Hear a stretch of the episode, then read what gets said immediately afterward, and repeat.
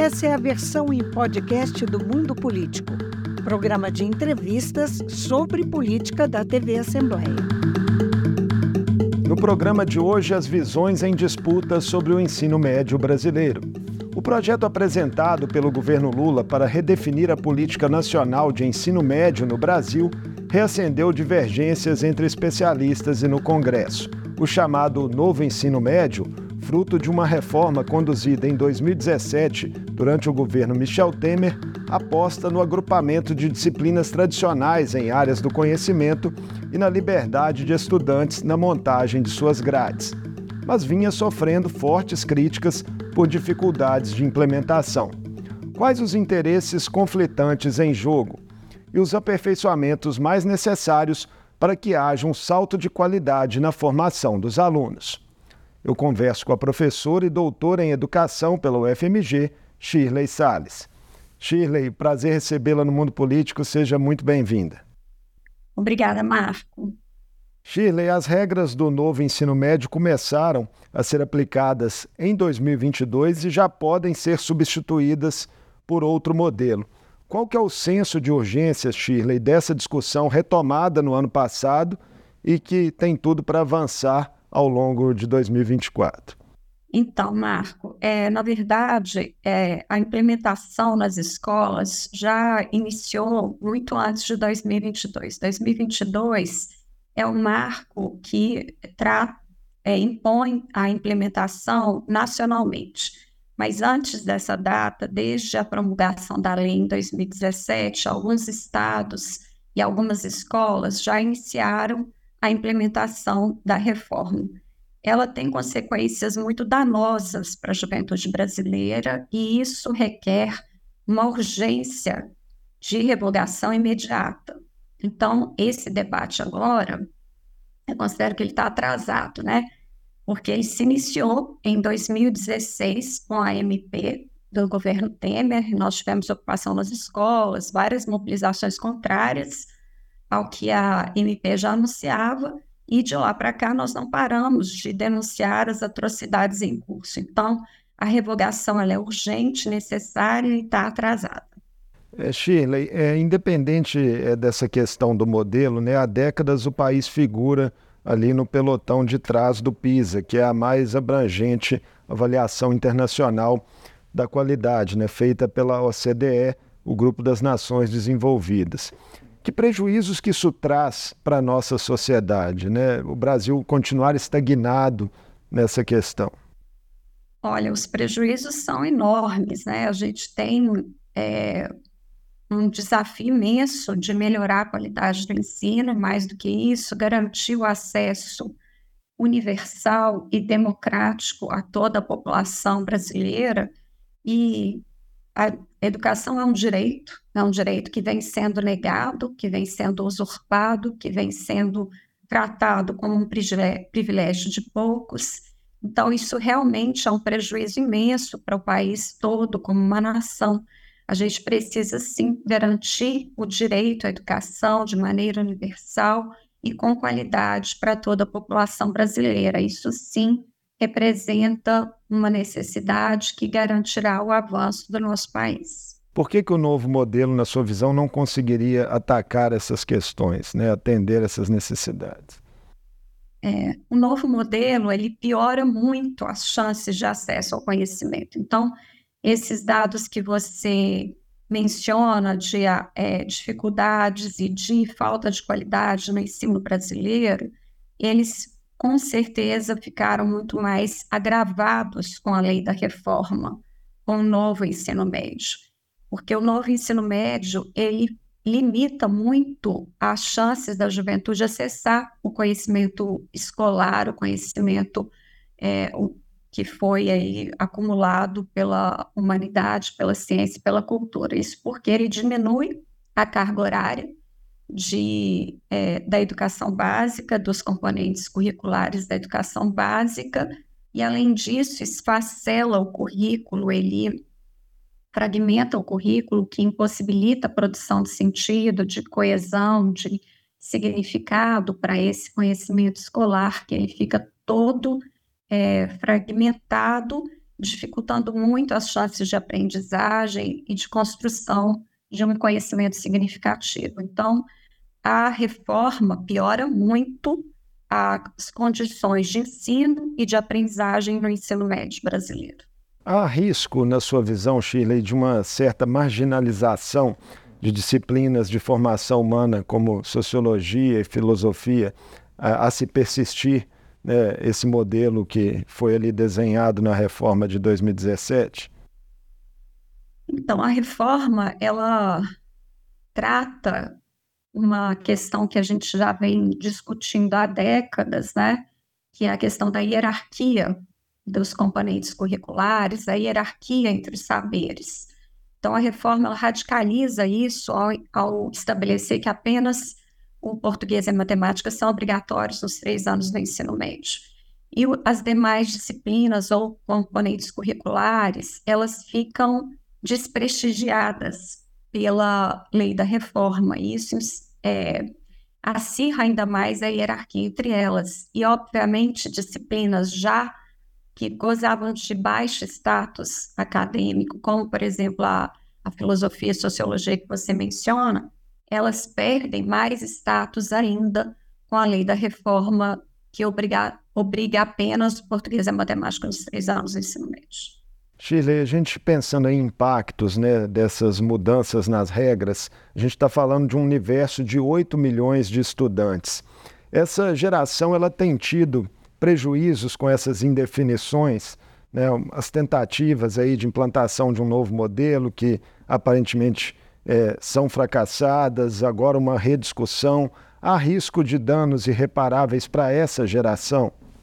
Sim, os danos já estão postos, nós estamos denunciando isso desde 2016.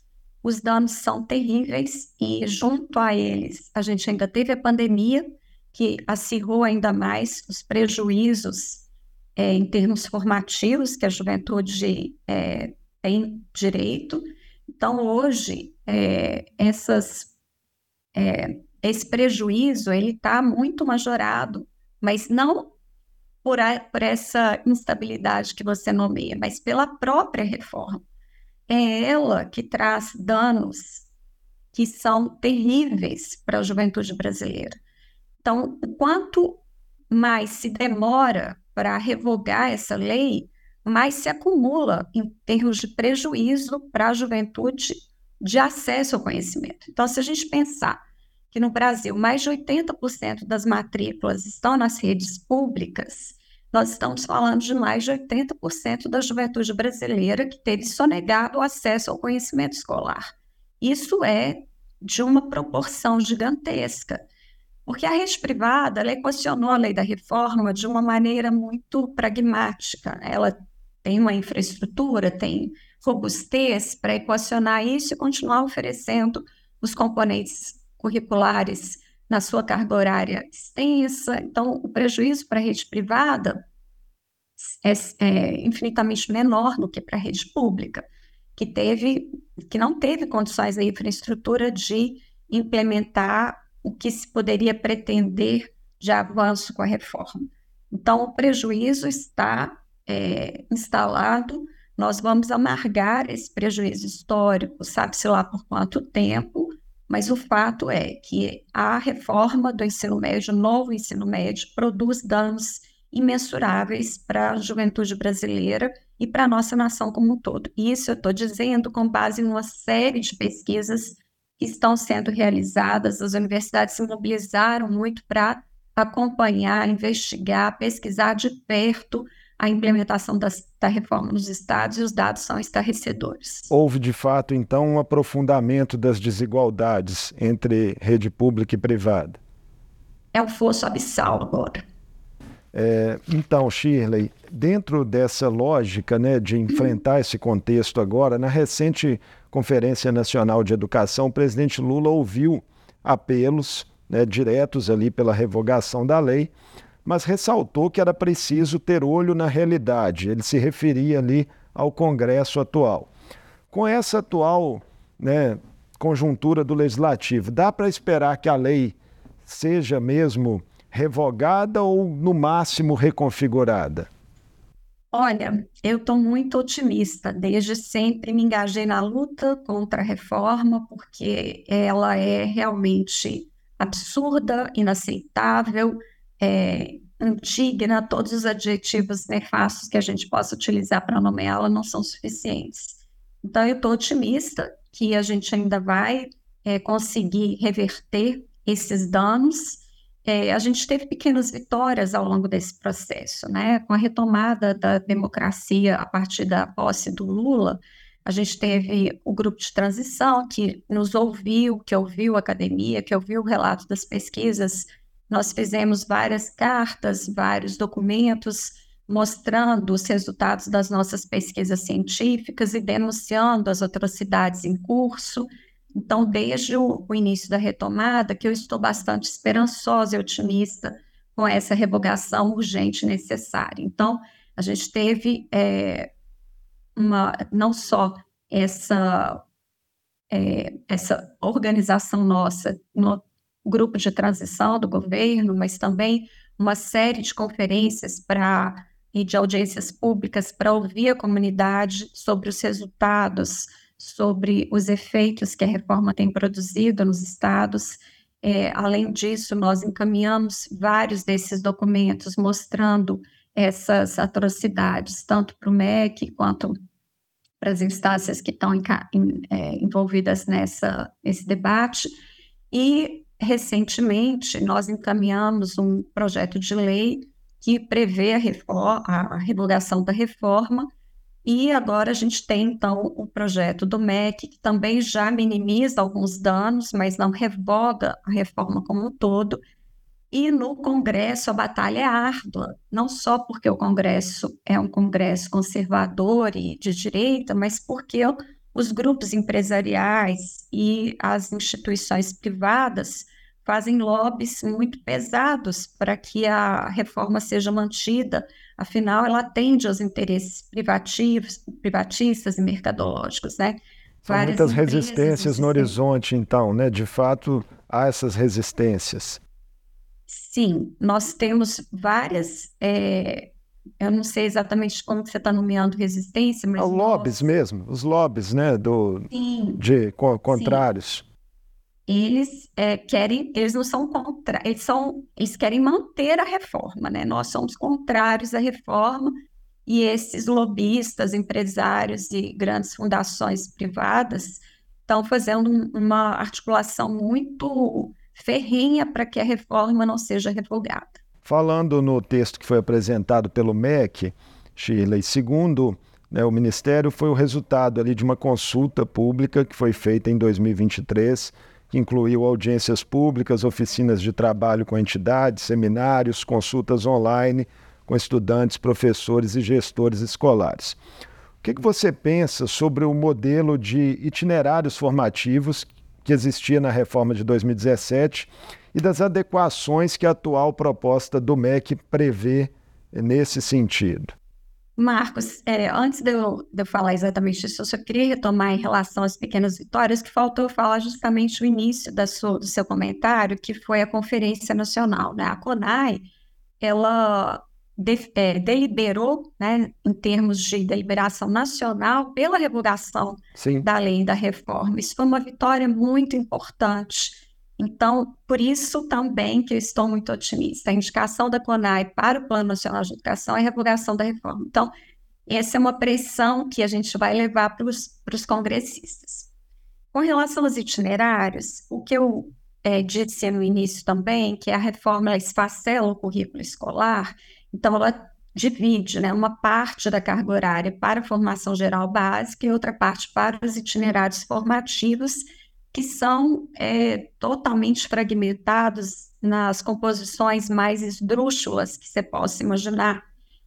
E se a lei da reforma teve como justificativa inicial, lá em 2016, uma tentativa justamente de romper com a fragmentação curricular, que tão alardeada em 13 disciplinas, agora com a composição dividida entre formação geral básica e itinerários, a gente tem redes com mais de 20 disciplinas. Isso esfacelou radicalmente o currículo e diminuiu a chance de produção de sentido para o conhecimento e para a articulação dos conhecimentos, como eu disse antes. E essa lógica ainda está mantida no, é, no PL elaborado pelo MEC, né, que vai ser encaminhado. Aliás, já foi encaminhado, está aí com a votação para ser problematizada a partir do mês que vem.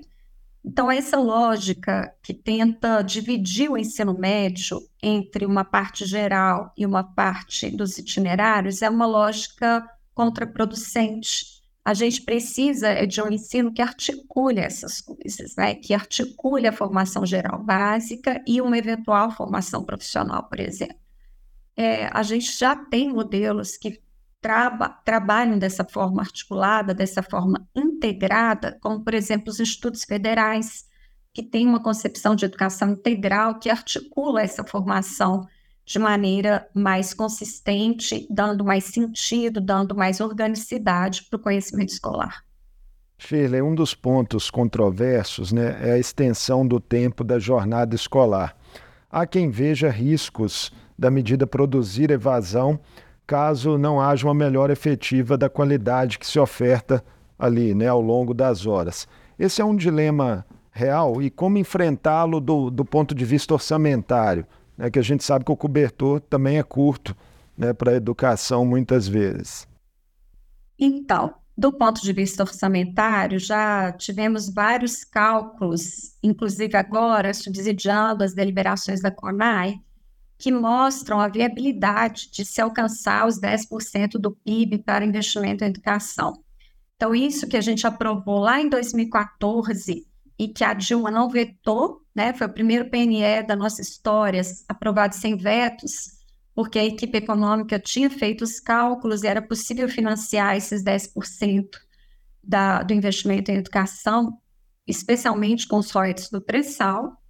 Então, isso é uma conquista que a gente precisa garantir, esse investimento mesmo de recursos públicos para subsidiar essas propostas de melhoria, de aprimoramento da qualidade do ensino, porque essa qualidade não é, não existe mágica, a gente precisa de recursos que viabilizem essa, esse investimento e, e recursos financeiros robustos para que a gente tenha uma infraestrutura adequada, com laboratórios, com biblioteca, com é, uma formação e uma, uma formação docente continuada e também, prioritariamente, uma carreira consistente e não provisória, né? A maior parte dos, ou melhor, grande parte dos professor, das professoras das redes públicas estaduais tem contratos precários, provisórios, de designação não são concursadas, não são efetivas, não têm garantias, não tem carreira, né? Não é nem garantia, não tem carreira. Então, tudo isso precisa ser alterado e isso requer investimentos consistentes. A extensão da jornada, ela é uma, uma, é, uma importante alternativa para a melhoria da qualidade, mas ela também não pode ser uma imposição a toda a juventude, porque parte da juventude precisa trabalhar e deseja trabalhar e precisa conciliar o trabalho com os estudos. Então, a extensão da jornada tem que ser analisada nesse amplo contexto. A necessidade imensa de recursos financeiros consolidados, consistentes, e também uma abertura para que parte da juventude que não deseja é, ficar numa jornada tão extensa, o dia todo ocupado na escola, também tenha a chance de concluir o ensino médio e gozar o seu direito à educação. Isso exigiria talvez um planejamento regionalizado a partir de pesquisas que identificassem ali o, o perfil do ensino médio em cada local do país? Sim, isso já está em curso. A gente tem uma série imensa de pesquisas que mapeiam essas vocações de cada região, né? Os institutos federais que foram recentemente é, ampliados, eles seguem essa lógica, né? Eles vão para aqueles lugares onde as pessoas têm pouco acesso a, a escolas é, de qualidade, vão com cursos que atendam a vocação daquela região. Então, isso é necessário, já tem uma base consistente para fazer isso, a gente precisa mesmo de recursos financeiros. Na questão da valorização dos professores que você já tocou, né? É, quais são as providências mais imediatas que deveriam ser tomadas, né, no sentido de se melhorar né, o recrutamento e a capacitação desses profissionais para que eles estejam à altura né, de um novo modelo que é mais complexo e, e, e que vai naturalmente demandá-los mais. Então, esse é, esse é o, o ponto, talvez o ponto crucial, o ponto mais importante. A gente precisa mesmo assumir que a gente tem que valorizar essa carreira, valorizar essas profissionais. A carreira docente ela está passando por um processo muito intenso de desgaste, de é, desvalorização, de, de, falta de reconhecimento, que realmente está causando o que a gente já vem acompanhando há muito tempo, que é uma desistência não só das professoras já formadas, porque a gente ainda forma muitas professoras, mas elas não vão para a sala de aula.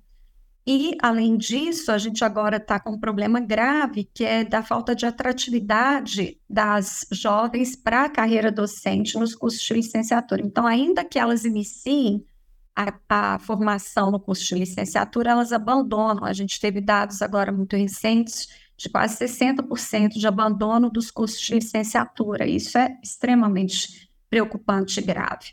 Então, para que a gente possa é, atrair essa juventude para essa carreira, a gente precisa de salários dignos, a gente precisa, por exemplo, do cumprimento da lei do piso salarial, que não é cumprida na maior parte dos estados, a gente precisa de condições dignas de trabalho, de concurso público, para que essas profissionais sejam efetivas naquela escola, que elas consigam se integrar e compor a cultura daquela escola, daquela unidade escolar.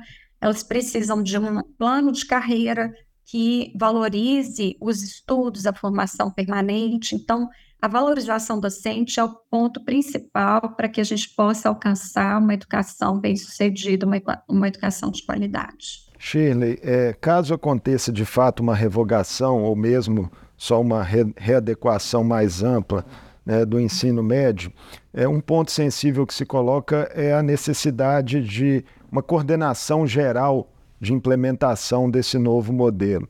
É preciso que a União assuma esse papel de forma mais efetiva. Há uma crítica de que isso também não vinha ocorrendo né, nos desdobramentos da reforma de 2017. Então, é, essa crítica a gente até considera falaciosa, porque houve sim um, um direcionamento por parte da União. E esse direcionamento foi guiado e conduzido pelos interesses das fundações empresariais. Elas comandaram, elas sentaram na mesa do MEC e elas fizeram essa articulação nacional. O que nós estamos pedindo agora é que essa articulação não seja feita pela, pelas fundações empresariais. Não é à toa que o Camilo Santana escutou um sonoro fora Lema quando ele entrou na reunião da CONAI. Então, nós precisamos é, tirar essas fundações do comando dessa articulação nacional. Falando né, do ministro Camilo Santana, o Brasil também discute nesse momento o seu Plano Nacional de Educação, que vai estabelecer metas para a próxima década. É, inclusive, a, uma das deliberações da conferência, a da revogação né, da reforma, é, está incluída aí né, nesse contexto do Plano Nacional de Educação. E a imprensa, Chile, relata que há, de fato, tensões dentro da própria equipe do MEC, além de fortes mobilizações de grupos conservadores e de oposição que já estão se antecipando, dizendo que criarão dificuldades ali na tramitação é, do PNE.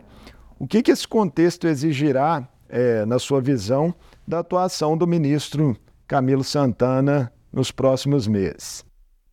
Então, a, o papel do MEC, Lula mesmo disse isso na conferência, né? É preciso conversar, é preciso articular, é preciso garantir realmente que as posições democráticas defendidas na CONAI sejam aprovadas pelo Congresso. Agora a gente precisa de um trabalho de articulação política que o executivo precisa liderar.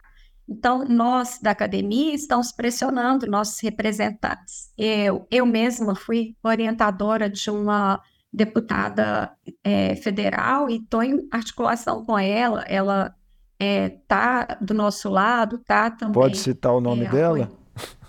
Posso, a Dandara. A Dandara, ela foi minha orientada de mestrado, ela terminou o mestrado aqui na UFMG conosco, e ela é uma grande representante nossa na luta pela defesa da educação. Deputada do PT então, Mineiro. Então, isso, exatamente.